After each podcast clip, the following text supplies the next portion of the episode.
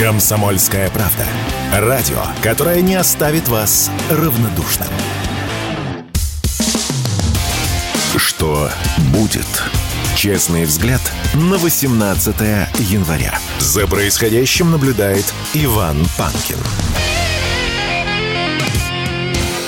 Здравствуйте, друзья! Здравствуй, дорогое отечество! В студии радио «Комсомольская правда» действительно Иван Панкин. Я рад вас всех приветствовать. По традиции, перед тем, как мы приступим к обсуждению главных тем.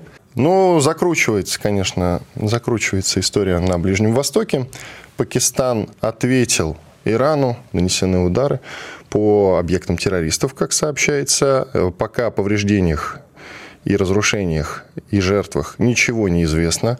Тут любопытно, как эта вся история развивалась. Накануне мы вам рассказывали, что Иран совершенно внезапно нанес какое-то количество ударов по объектам на территории Пакистана. Э, в официальной значит, версии было сказано, что удары нанесены по объектам террористов.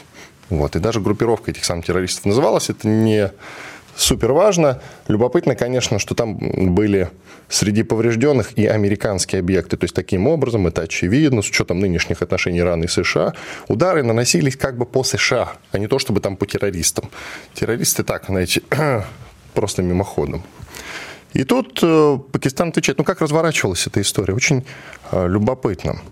Значит, э, Пакистан сначала отозвал своего посла из Ирана. В Исламабаде назвали удары Тегерана незаконными и оставили за собой право ответить. Затем мы все выдохнули, потому что министры иностранных дел Пакистана и Ирана провели телефонный разговор, США спокойно обсудили вот эти самые удары корпуса стражей исламской революции иранской.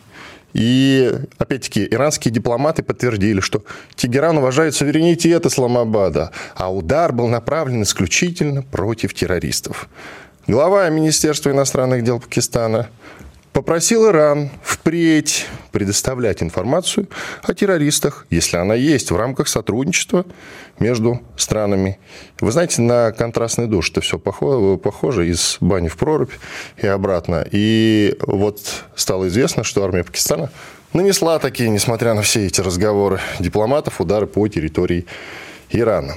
Ну что ж, будем следить за развитием событий. И в сегодняшнем эфире, в том числе, конечно, будем обсуждать, чем это все грозит. Э, во что это все может развернуться, с учетом вообще непростой ситуации э, на Ближнем Востоке, это, мне кажется, в принципе, уже походит на какую-то войну. Я скептически, я скептически, я имею в виду большую войну, конечно, в перспективе, относился э, скептически к тому, что Иран по собственной воле, не предупреждая Пакистан, нанес вот эти удары. Ну, потому что, как мы знаем, у Пакистана ядерное оружие есть, а у Ирана только ядерная программа. Если, конечно, мы ничего не упускаем. Например, какие-нибудь э, боеголовки ядерные из Северной Кореи, или, может, даже российские боеголовки, например. Или какие-нибудь старенькие украинские, например, да? Потому что то ядерное оружие, которое в свое время появилось и начало производиться в Северной Корее, там, как вы знаете, тоже присутствует украинский след. Может быть, и здесь, в Иране он присутствует. В каких масштабах и количествах мы не знаем. Вообще это мутная история довольно-таки с ядерным оружием у Ирана. В общем, такая же мутная, как и ядерное оружие у того же Израиля, например. Но давайте к другим новостям. А что там будет на Ближнем Востоке, сегодня еще, безусловно, будем обсуждать. А, форум в Давосе, там э, из любопытного Китай сначала в Штатском Давосе проходит, я напоминаю, экономический форум и все такое. Там был Зеленский в том числе. Э, с украинской делегацией. И вот э, как-то нехорошо получилось. Китайские коллеги, китайские дипломаты проигнорировали Зеленского там, отклонили просьбу Украины о встрече между премьером КНР Ли Цяном и как раз президентом Зеленским. Об этом написала американская газета «Политико». И что произошло дальше, друзья? Это надо, конечно, это надо, конечно, оценить. Владимир Зеленский заявил, что и не планировал встречаться в Давосе с китайским премьером, потому что это, внимание, не его уровень. Вот так вот. Встреча с китайским. Это не его уровень. Но если посмотреть на ситуацию с другой стороны, то действительно, кто такой Зеленский, чтобы встречаться э, с китайским премьером? Да, с другой стороны. Ну, кто он такой? Где Китай, где Украина? Поэтому, в принципе, Зеленский вполне себе честно ответил. Вы не находите? Да, кто, кто я такой, чтобы встречаться с китайским премьером? И э, далее тоже любопытная довольно-таки история – произошла. Среди прочего, Зеленский делая разные заявления на этом форуме и в куларах в том числе, э, бросил такую фразу, что на Украине можно либо работать, либо воевать. Это итоговая конференция в Давосе проходила с Зеленским. И если полную цитату брать, то звучало она следующим образом. Если ты мобилизационного возраста, ты должен быть на Украине. Это факт. И дальше ты будешь воевать или не воевать. Ты будешь работать. Нельзя отдыхать. Ты либо работаешь, либо воюешь. Ну, конечно, как вы видите, слова-то он не очень хорошо в данном случае связывал, но, тем не менее, очень общий посыл понятен. Мужчина должен быть либо на работе, либо на войне. Как бы это смешно не звучало, особенно если мужчина живет на Украине. Вот такие дела. А работа, это тоже должна быть связана с фронтом. Ну, или э, с какими-то такими тыловыми делами тоже. По сути, тоже с фронтом. А, еще любопытная новость, которая пришла к нам из Канады, а там запретили выделять гранты исследователям из определенных университетов, дали внимание, Китая, России и Ирана. Речь идет о проектах, которые связаны со сферой обороны и безопасности. И в основном, конечно, в список ходят китайские вузы. Из российских организаций в него попали Институт проблем передачи информации и автономная некоммерческая организация, профессиональное объединение конструкторов системы информатики. Вот такие дела. Это все после, э, с, после скандала громкого, вы помните, как чествовали в парламенте канадском эсэсовца по имени Ярослав Хунка. И тогда же многие, конечно, покаялись в Канаде. Ну, покаялись как? Для вида, потому что Ярослава Хунку, э, он, по-моему, так в Канаде и остался, несмотря на несмотря на всю шумиху, он собирался уехать куда-нибудь в Южную Америку по старой памяти, к старым добрым друзьям, сослуживцам. Он, я напоминаю, этот самый эсэсовец в Галичине отслужил в свое время. Потом шло такое, знаете, глобальное политическое покаяние от Канады, но все для виду, потому что никого в итоге не выдали. Были запросы от многих стран, от Польши, кстати говоря, от России, но ничего из этого не вышло. Вспомнили еще одного из эсовца, из Вафен СС уже Питер Саварин его зовут. Тоже в свое время его хотели, э, как не то чтобы хотели, сколько запрос был, да, на выдачу, опять-таки, от нескольких стран. Но нет, Канада отказала. И в этом смысле Канада осталась непреклонна. Так что на их покаяние, я думаю, э, рассчитывать ни в коем случае не стоит. Любопытное заявление сделал один довольно известный историк Эммануэль Тот. Он в свое время, чем он интересен, в свое время предсказал э, крах Советского Союза. И вот сейчас он э, сделал другое, другое интересное заявление, любопытный прогноз, а именно э, сделал ставку на победу России на Украине. Его интервью напечатала французская газета «Фигаро». Итак, ученый выразил мнение, что страны Запада ожидают скорый крах. То есть наоборот, видите уже. В каком-то смысле, конечно, история циклична, только теперь уже в нашу пользу. Итак, он свои выводы основывает на трех факторах. Это промышленный спад и упадок образования в Соединенных Штатах, исчезновение протестантизма как системы ценностей и рост привлекательности России в глазах остального мира. Вот так. И есть даже цитата, давайте не будем питать никаких иллюзий. Российские усилия будут наращиваться, пояснил историк. Ну, с учетом э, нынешних заявлений из Германии, все, в принципе, сходится. А в Германии как раз на официальном уровне говорится о том, официальный уровень – это министр экономики ФРГ, так вот, э, он сказал, что немецкая экономика стала менее конкурентной из-за отказа от российского газа. Тут не нужно быть семей пяти в ЛБУ, чтобы понимать, что немецкая экономика, об этом говорят многие эксперты, уже никогда, никогда не достигнет прежнего уровня, которое было до специальной военной операции России на Украине. Об этом говорит огромное количество экспертов, и я с ними, в принципе, солидарен. А, потому что ну, для того, чтобы наращивать промышленность, нужны дешевые энергоресурсы. А я думаю, что фарш нельзя прокрутить назад. И в силу того, как сейчас, какой политики придерживается господин Шольц, канцлер Германии, я думаю, что отношения с Россией они наладят не скоро, немцы, и, соответственно, никаких дешевых энергоресурсов им не светит. Они их покупают задорого у поляков. По сути, это норвежские энергоресурсы. Это очень дорого. Это очень дорого. И еще в завершении можно рассказать о том, что можно рассказать о том, что есть любопытный рейтинг. Вот про рейтинги я люблю рассказывать. Обзор на сайте Global Firepower. Они периодически составляют разные рейтинги. И вот э, рейтинг по армиям. И вооруженные силы России заняли вторую строчку в этом самом рейтинге сильнейших армий мира. Там есть пятерка лучших. Это Китай, Индия и Южная Корея. КНДР при этом там нет. То есть Корея Северный там почему-то вот нет, она где-то месте на седьмом или восьмом даже. Иван Панкин, студия радио «Комсомольская правда». Продолжим через пару минут. Что будет? Честный взгляд на происходящее вокруг. Продолжаем эфир. Иван Панкин, студия радио «Комсомольская правда». К нам присоединяется Роман Сапаньков, известный военный журналист. Телеграм-канал «Роман Сапаньков» так и называется. Обязательно подпишитесь. Ром, я тебя приветствую. Иван, приветствую. Ну, в силу того, что происходит на Ближнем Востоке, в силу того, что Иран, судя по всему, заходит на тропу войны, и это для нас означает что? Ну, как минимум, что у нас э, количество беспилотников под названием «Шахет Герань» может э, сильно уменьшиться. Ты не опасаешься такого развития событий?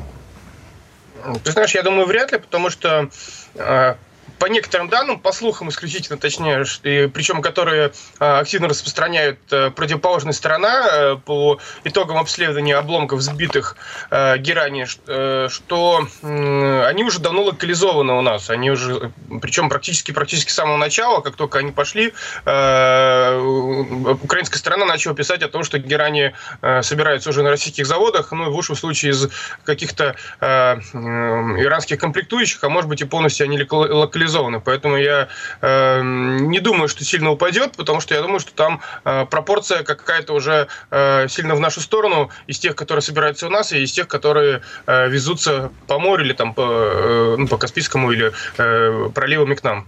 А слушай, а как за короткий промежуток времени мы сумели добиться превосходства в небе, я имею в виду по части беспилотников?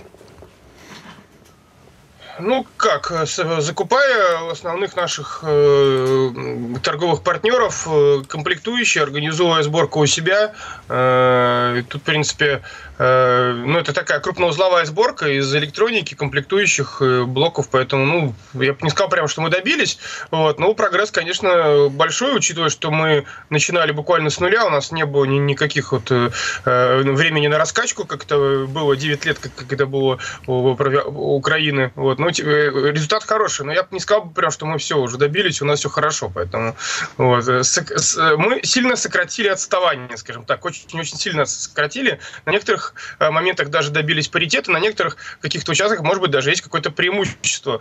Вот. Но я, учитывая вот весеннюю кампанию, которая Украина активнейше готовится, я боюсь, что это, э, ну, говорить еще рановато, потому что зима все-таки традиционное время, когда э, интенсивность беспилотников немного падает в силу там, погодных условий. А что касается создания комплектующих, мы в этом преуспели или все-таки мы по-прежнему зависимы от импорта? Э, полностью вообще практически 100% готовы. Э, зависимы, я знаю несколько а, моих... так зависимы или подожди-ка. Зависимы, зависимы, да, угу. полностью практически зависимы, да. Я знаю, что несколько э, производств в России имеется по двигателям, э, ну, по крайней мере, вы, выходят на производство, у них там э, на, на, на стадии опытной партии было. Были также, э, ну, скажем так, э, монтажные линии по производству электроники, полетных контроллеров. Э, также они сейчас прошли стадию опытных партий, пытаются перейти к уже к серийной по производству именно вот, по электронике. Но в целом пока что это такая капля в море, и те там, не знаю, 15 тысяч дронов в месяц, которые надо выпускать, ну, там просто даже Э, в теории пока не видно, чтобы мы могли э, перейти полностью на свое производство. Ну, в принципе, я думаю, что еще год-два войны мы э, к этому максимально приблизимся. Но пока что это вот такая... Не, не видно пока что. Ты говоришь, год-два войны. Между прочим, у нас вовсю звучат прогнозы, что мы весной и летом собираемся покончить с ВСУ как минимум. А ты нам про год-два говоришь. Ты народ-то не пугай. Ну, от, Кадырова от того же. От Кадырова, по-моему, от чиновников от новых регионов мы слышим периодически такую информацию. А ты говоришь год-два. Не, Ром, так нельзя. Ну, что? Ну, нужно, нужно себе, нужно генеральные линии придерживаться. Ну ладно, это такая... Ну, Это такая ирония с нашей стороны, конечно. Что касается весенней кампании, о которой ты заговорил, украинской в первую очередь, э, что ты можешь сказать? Какие у тебя прогнозы на этот счет? Ну, я все же думаю, что они попробуют наступать, э, хотя сейчас, опять же, они активно вбрасывают через психологические операции, что они будут отказываться от наступательных операций, переходят э, к стратегической обороне и так далее. Я думаю, что они попробуют наступать. Э, как раз это, скорее всего, какой-нибудь март, либо, может быть, вообще даже конец февраля. Вот. Но если не получится, ну, ну, уже просто будет полноценная весенняя кампания, когда традиционно грязь подсохнет. Вот. Но направление трудно сказать, но вообще, судя по движениям, которые происходят, вот мои, моя, мои прогнозы, что они попробуют на нашей территории в границах до 24 февраля 2022 года, то есть на старой границе где-нибудь попробуют. Вот, потому что э, там у нас такая наиболее, э, может сложиться наиболее неприятная ситуация. Ну, понятно, что там далеко они не уйдут, но чисто вот с пропагандистской точки зрения или с точки зрения вот создания условий для переговоров, мне кажется, что они там могут дернуться. А им вот это наступление, оно зачем? Ну, с учетом того, что оно заранее обречено на провал, они должны же учиться на своих ошибках, не так ли? Если не учиться на своих ошибках, стоит ли тогда их совершать, как в известной поговорке сказано? Вот они строят свою э, версию линии Суровикина, да, оборонительной. Зачем им наступать? Можешь сконцентрироваться наоборот. Зачем они наступают? Вот вопрос у меня. Ну, традиционно, вот опять же, если обратиться к опыту Великой Отечественной войны, Советский Союз наступать пытался и проводил наступательные операции всегда, даже э, в тяжелом э, и конце 41 года, ну, кроме московской операции, он пытался наступать, и весь 42 год мы также пытались наступать, пытаясь, потому что наступление это что? Это навязывание э, врагу своих планов, своих действий и своего сценария. Там, где вы наступаете, вы выбираете место, время и удобное, э, удобный момент для этого. Причем и для ваших войск, и для противника. Ну, для ваших, соответственно, наибольшей боеготовности, для противника наименьшей боеготовности, исходя из ваших разведданных. А разведданные у них, учитывая, что на них работает э, весь западный мир, и блок НАТО, и э, США, э, ну, с разведданными, давайте объективно говорить, у них проблем нету, именно чтобы выбрать место, где наши войска будут наименее боеспособны в тот момент. Э, поэтому э, для чего наступать? Ну, потому что на запорожском направлении шансов у них нету, и в этом году они в этом убедились. На херсонском направлении также у них Э, десантная операция провалилась э, в Крынках, то, что вот э, наш президент говорил на своей прямой линии. На Херсонском ну, направлении, да.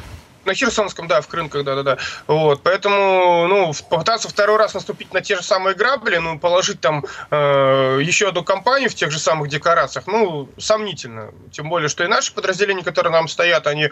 Э, вот, поэтому, ну, на мой взгляд, э, попытка высадиться в Крым, э, морская операция, ну, тоже сомнительно весьма, мне кажется, это э, едва ли вот. А поэтому где-то на старой границе, э, так же, как они попытались, и у них, в принципе, это успешно достаточно получилось, получилось э, под Грайворном, когда там, э, или там под Шебекино, когда они пытались наступать тоже, и когда там вызвало это довольно большое перенапряжение, так что там пришлось тоже ротацию проводить.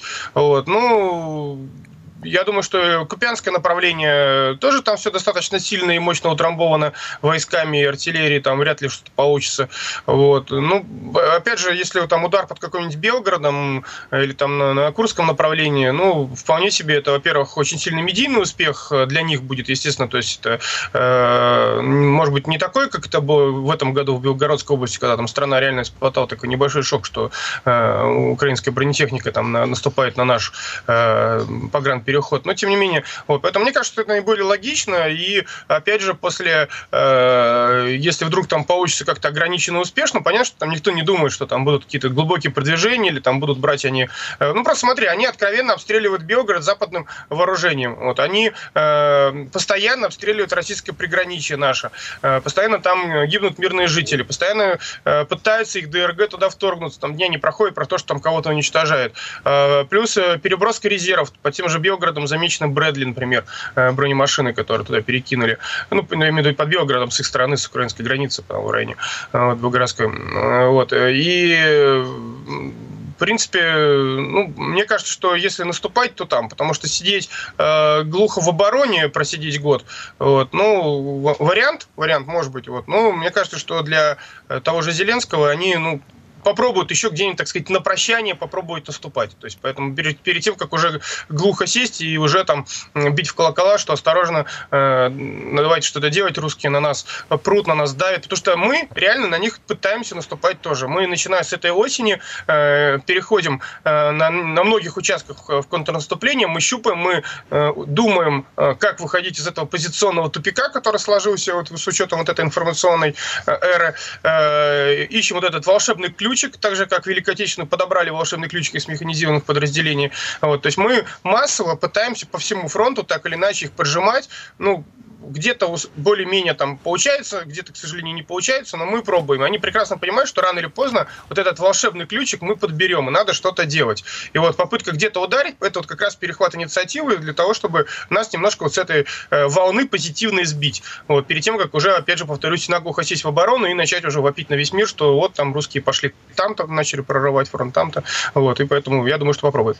Ну, тут есть а, один любопытный момент, вернее, даже загвоздочка такая. Чтобы наступать, нужно эмоциональный подъем, а их войска деморализованы. Поэтому мне кажется, что они как раз и будут делать ставку на оборону с применением каких-нибудь террористических атак, э, вот в том числе, как было в Белгороде, атаки по площадям и так далее и тому подобное. Вот это, в принципе, такая логичная ставка для того состояния, в котором сейчас находится ВСУ. Если у тебя есть что добавить по этому поводу, у нас 30 секунд до перерыва. Да, смотри, а, у них украинцы, им э, как раз ограниченные такие успехи помогут поднять боевой дух. Опять же, вот смотрите, мы границу пересекли, у столбов пофотографировались, поэтому я думаю, что это тоже укладывается в эту точку зрения. Хорошо, оставайся э, с нами. Еще после перерыва с удовольствием с тобой пообщаемся. Роман Сапаньков, военный корреспондент. Я Иван Панкин. Нас сейчас впереди ждет э, большой перерыв. После полезной рекламы и хороших новостей вернемся и продолжим. Никита Данюк и Владимир Варсобин подводят самые честные итоги недели и с оптимизмом смотрят в будущее.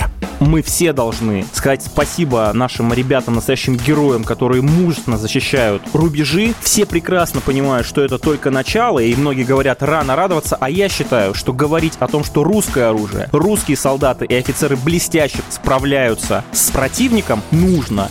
Каждую пятницу в 7 часов вечера по московскому времени на радио «Комсомольская правда» слушайте программу «Тактика Данюка».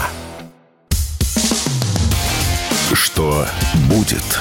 Честный взгляд на 18 января. За происходящим наблюдает Иван Панкин. Продолжаем эфир. Иван Панкин в студии радио «Комсомольская правда». Беседую с Романом Сапаньковым, известным военным корреспондентом. Телеграм-канал «Роман Сапаньков». Подписывайтесь, пожалуйста. Ром, вопрос по Харькову. Ты, в принципе, купинское направление упоминал, но, тем не менее, ходили же разговоры о том, что мы готовим свое наступление, причем даже дата в западных СМИ фигурировала 15 января. И ну, оно уже прошло, сегодня 18 Никакого наступления не случилось с нашей стороны. Хорошо это или плохо, правильно или нет. Что ты вообще об этом во всем думаешь? Но я думаю, что на Харьков э, в нынешнем состоянии мы пока что наступать, э, в организационном нынешнем состоянии мы не в состоянии. Э, хотелось бы, это нужно. Ну, естественно, Харьков и Одесса, две наступательные операции, это было бы.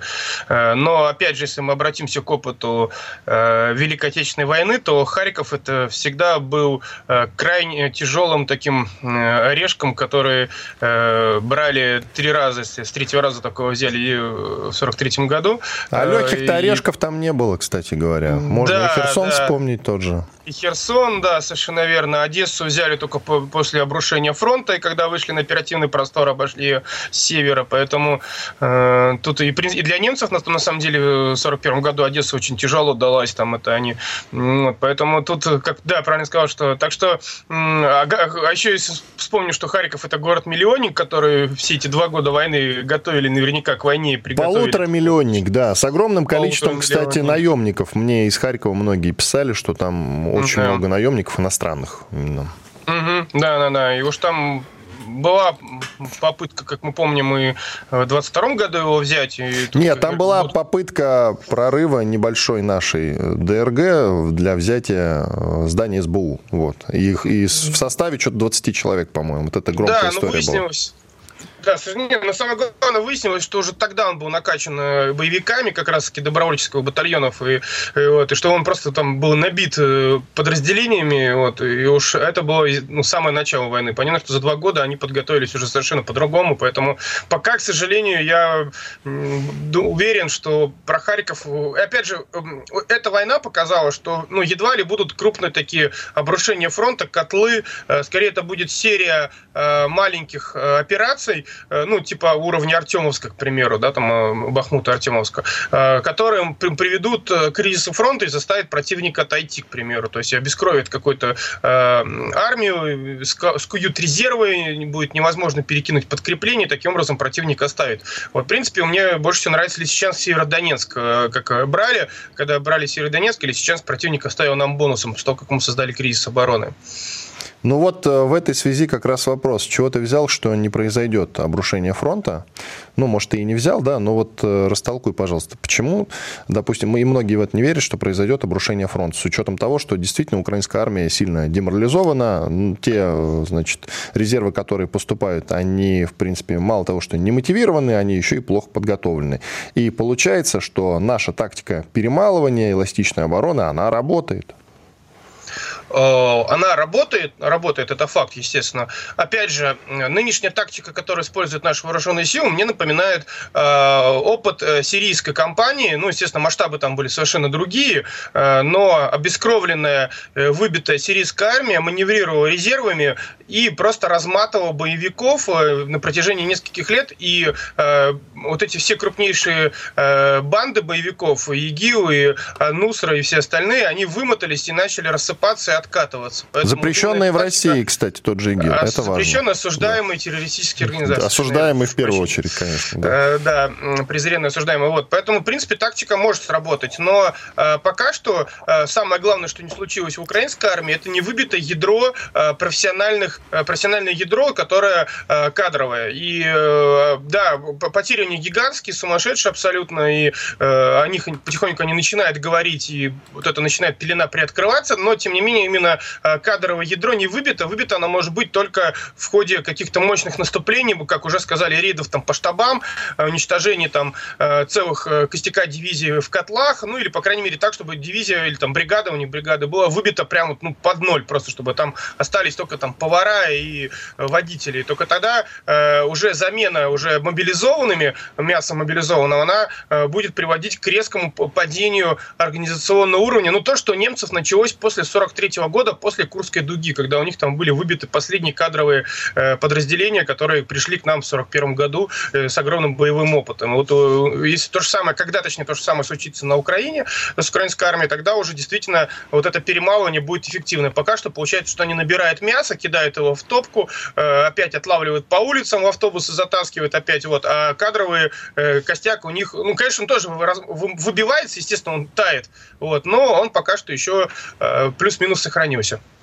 Вот ты сказал про огромные потери, а я ведь помню наше с тобой большое интервью, где-то примерно плюс-минус год назад оно было, и тогда ты называл, ты называл наименьшие потери. Вот все говорили, грубо говоря, там про 200 тысяч тогда какие-нибудь, uh-huh. а ты сказал наименьшую цифру, 1050, по-моему, вот, если мне память не изменяет. А сейчас говоришь про огромные потери, что прям ну, за, год, за, за год... год а, год да. сильно ну, добавил. Конечно, ты был самым большим скептиком тогда по поводу потерь, не, не, ну а сейчас вдруг... Не, я думаю, что действительно сейчас потери в районе 200 тысяч человек, это тоже, опять-таки, минимум из того, что у них есть. Вот, потому что, ну, целый год э, у них безумные мясорубки, то, что они устроили на запорожском направлении, ну, вообще, в принципе, по всей линии фронта, которая там творилась, вот, э, ну, это действительно целые посадки завалены э, вот этими попытками наступления на, на наши позиции, окопанные и укрепленные. Поэтому я думаю, что ну, тысяч по 200 у них сейчас должно быть потерь. Может быть, даже это миним, минимальная под... Э, оценка, опять-таки, убитыми. Э, ну, опять, плюс есть же еще те, которые в ходе ранений выбили, выбыли из строя, то есть с ампутациями, с тяжелыми ранениями, которые не вернутся в строй. Вот, поэтому я думаю, что там э, количество потерь может быть ну, даже больше.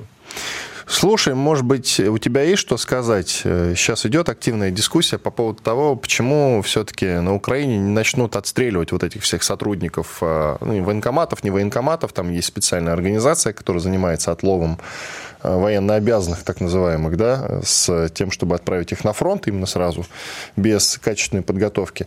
Но очень мало эпизодов, и в основном, когда женщины бросаются с кулаками на этих самых э, людей в черном или просто в военной форме. Но сами мужики покорно следуют в автобус и уезжают в сторону фронта. Ну почему действительно вот этих людей не начнут отстреливать? Как ты считаешь, а? Ну, все-таки... Почему, э, кстати, мало эпизодов с поджогами военкоматов там? Я что-то вот особо не наблюдаю на Украине. Вот, ну, почему таких вот диверсий, да, частных мало? Большого брата, в смысле видеокамер на улицах Украины не так много. Даже в Киеве мне рассказывали, не то чтобы много. Но вот почему тогда? Э, ну, во-первых, я слышу, что именно военкоматы, у них как таковая структура разнесена, чтобы избежать бомбардировок, чтобы избежать потерь данных, ну, сожжения дел в этих военкоматах. Они их э, в самом начале э, войны разнесли, ну, как это положено по мобилизационному плану.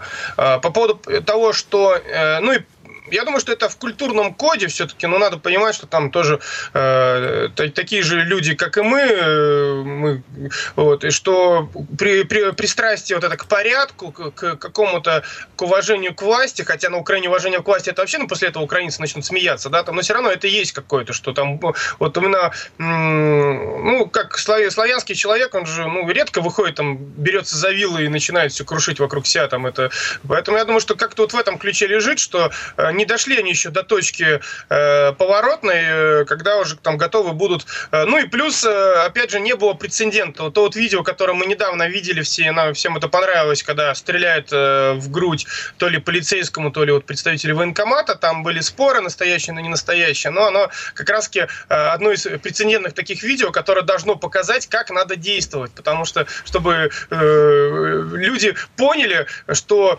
лучше сесть в тюрьму даже там на 8 лет, а может быть Украина э, к этому, даже не то, что, может быть, наверняка к этому моменту будут э, э другая, другая власть, вообще даже другой политический строй, другая государственная формация, поэтому могут...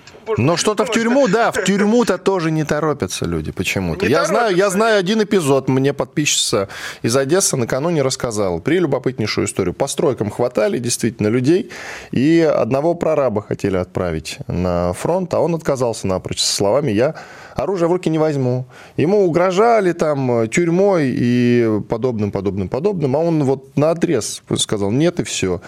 И в итоге, ты знаешь, даже не забрали и в тюрьму не посадили. Mm. Вот такие истории тоже случаются. Но почему-то действительно в тюрьму никто не торопится. Хотя в тюрьме ты все-таки хотя бы в живых останешься я думаю, что это как раз-таки то, что уровень потерь они еще не осознают. То есть, опять же, то есть, если бы они понимали, что у них дорога либо на тот свет в посадке под работином каким-нибудь, либо посидеть в тюрьме, э, может быть, даже не за убийство военкома, а хотя бы просто за какие-то, за дезертирство или за отказ. Э, потому что, э, ну, а, а, думают, что, может быть, в какой-то момент они откажутся на фронте идти в атаку. Хотя на фронте там сейчас такими разговор короткий, ну, там расстреляют и все там. Вот, может быть, ну, я думаю, что это просто люди подвержены вот этой отвратительной украинской пропаганде, в том плане, что она абсолютно очень глупая и э, одурманивающая. И в результате, э, наслушавшись вот этих вот всяких э, э, бредин, они э, выбирают путь, ну, действительно, там, погинуть в посадке под работе, на условном, чем... Вот. Я думаю, что, опять-таки, в, в этом, что прозрение украинского общества, оно еще не наступило, даже не А плане, когда? 30 секунд. А ты ждешь, что да. оно наступит в какой-то перспективе? Коротко. Да, уверен, что наступит, когда э, люди как раз-таки разочаруются войной и поймут, что, ну, действительно, надо э, лучше отойти в сторону по, по принципу «моя хата с края», с края, но как раз-таки сесть в тюрьму или там получить э, какие-то проблемы с законом, это такое тоже э, отношение именно хатоскрайничества. Чем, когда? Э, когда? В ближайшей перспективе или в далекой все-таки? 10 секунд? Год? В ближайшей, ну, ну, в течение года, я думаю, что будут какие-то повороты. Роман Спаньков, известный военный корреспондент, телеграм-канал Роман Спаньков. Подписывайтесь. Спасибо за участие. Что будет? Честный взгляд на происходящее вокруг.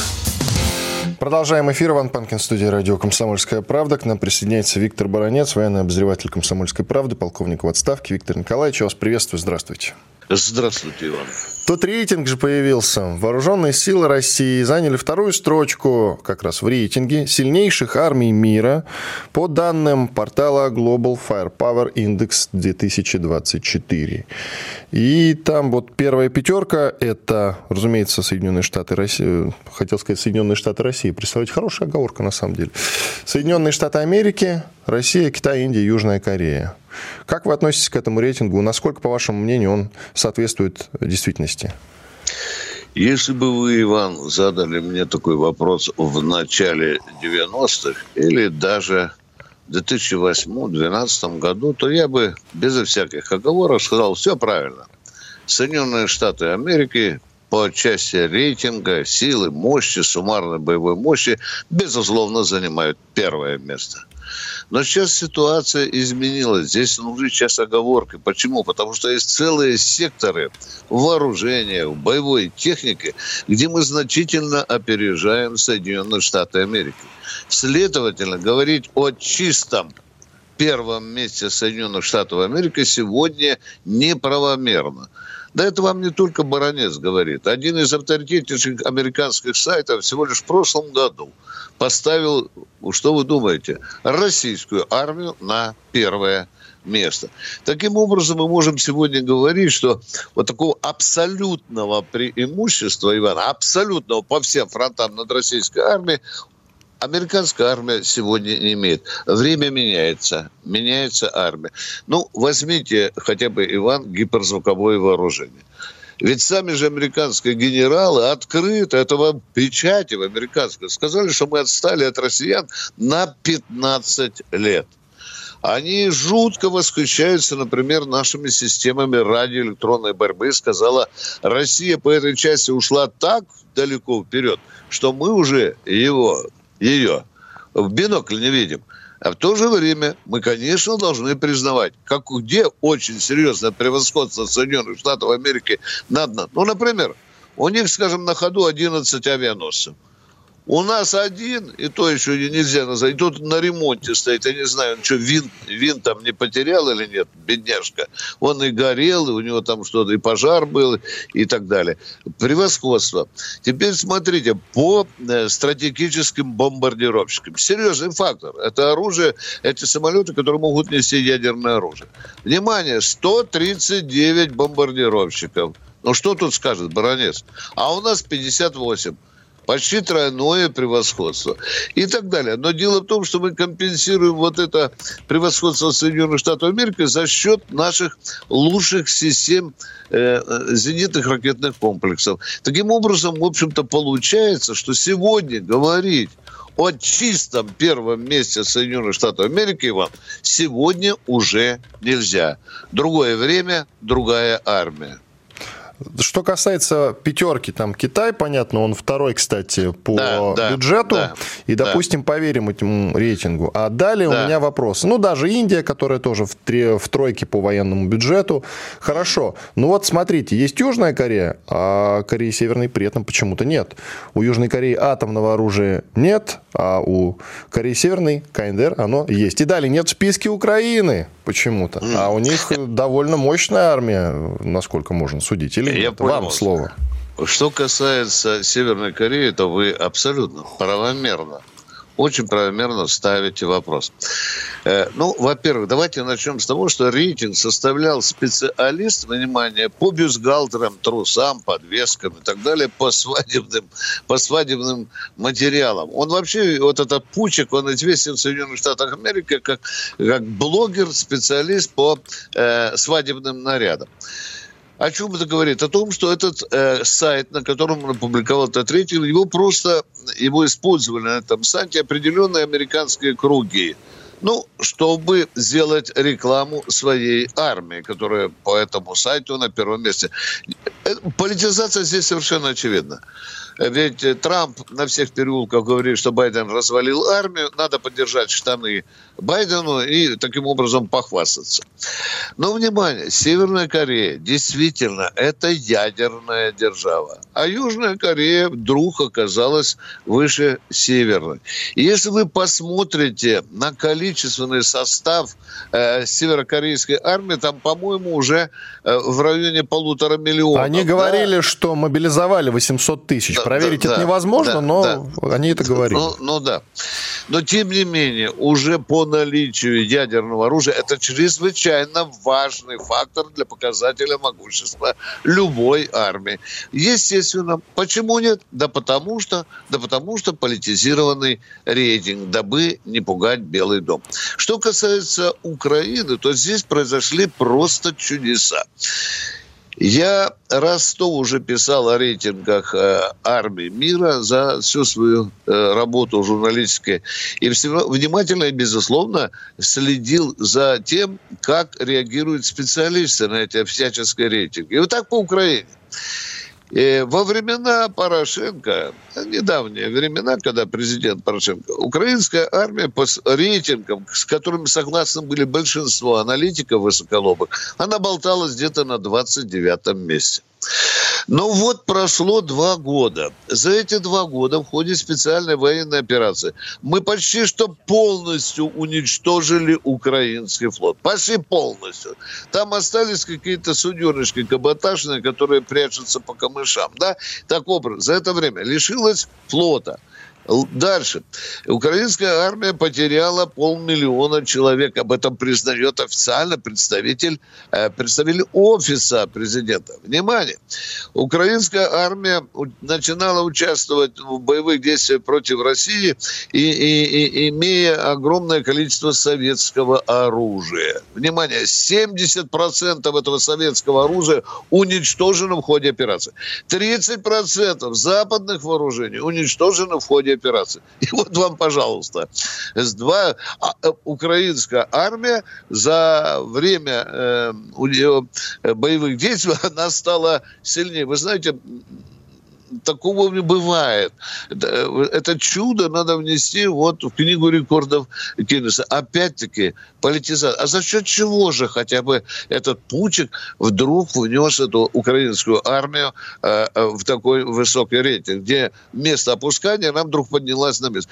Так, естественно, за счет того, что его накачивают э, западными вооружениями. Видно, автор этого рейтинга вот по этому фактору и посчитал. Да, чем больше Запад накачивает, тем она сильнее становится. Хотя мы ее перемалываем, эти западные вооружения. Политика, политика, политизация. Виктор вот, Николаевич, по, извините, да, вклинюсь, да. очень важно, да. потому что осталось пара минут, и нельзя не затронуть э, тему потенциальной возможной войны, а может быть и нет, между Пакистаном и Ираном. Тоже, кстати говоря, любопытно, у Пакистана ядерное оружие есть, а у Ирана только ядерная программа. И вот сейчас они обменялись ударами, Иран начал первый, э, Пакистан ответил, заставил с собой право ответить и ответил, кстати говоря, и тоже потом сказал, что нанес удары по объектам каких-то террористов. В общем, вам слово, пожалуйста, что из этого выльется? Так, сразу принципиально важно, Иван, докладывает полковник Баранец. Прошу. Все эти россказни, как вы сказали, что есть только в теории у Ирана есть ядерное оружие, это тоже политизация. Давайте говорить прямую и беспощадную правду. Иран обладает ядерным оружием. Все. Все. Запомните это раз и навсегда. Да, и Пакистан тоже обладает ядерным оружием. Схлестнулись две ядерные державы. Но вы посмотрите, как смиренно а, отреагировал Пакистан в дипломатическом уровне на эти удары Ирана по Пакистану. По сути, если брать по строгому счету, Иран бил не по Пакистану. Иран бил по определенным террористическим организациям, которые находятся на территории Пакистана. Среди них американцы, кстати, а, потому да, что там по консульству это хорошо, да. Это, это да. хорошо, это, это, это хорошо. Пусть мешаются там, где надо, потому что абсолютно правомерно поступил Иран, нанося удар по этим штабам террористических организаций, которые совершили немало террористических актов на территории Ирана. Я уже не говорю о Сулеймани, о 12 погибших полицейских, что там 30 других раненых. Иран просто up. Рассчитался за те теракты, которые вот эти бандюки, базирующиеся на территории Пакистана, нанесли по, по Ирану. Но пока, пока рановато говорить о том, что Пакистан там собирается делать ядерную алавердышку. Не будет он пока, судя по заявлению Пакистана, хотя он, конечно, высказывает возмущение и так далее. Иран разбушевался. Иван, тут надо говорить, что... А чего это он разбушевался-то, кстати? И какая цель у этого его разбушевался? Вот под шумиху тех минута, событий... Нас минута, прошу вас. Иран просто берет пример с Америки. Вот показалось американцам, что хуситы для них угроза, а нанесем удар. Не нравится Ирану израильская армия, которая ведет террористическую войну, о, нанесем туда. Э, у нас, для Ирана есть достойный в кавычках э, пример – и вы знаете же, посмотрите, за вчерашний день там же ведь не только, а по Курдистану, иракскому ведь тоже нанеслись по своим злейшим врагам. Таким образом, Иран начинает показывать миру, кто он есть на самом деле. Спасибо. Ну и говорит, да, Америка можно, мне нельзя, так говорит Иран. Спасибо. Виктор Баранец, военный обозреватель «Комсомольской правды», полковник в отставке, был с нами на связи. У нас сейчас большой перерыв. Что будет? Честный взгляд на происходящее вокруг.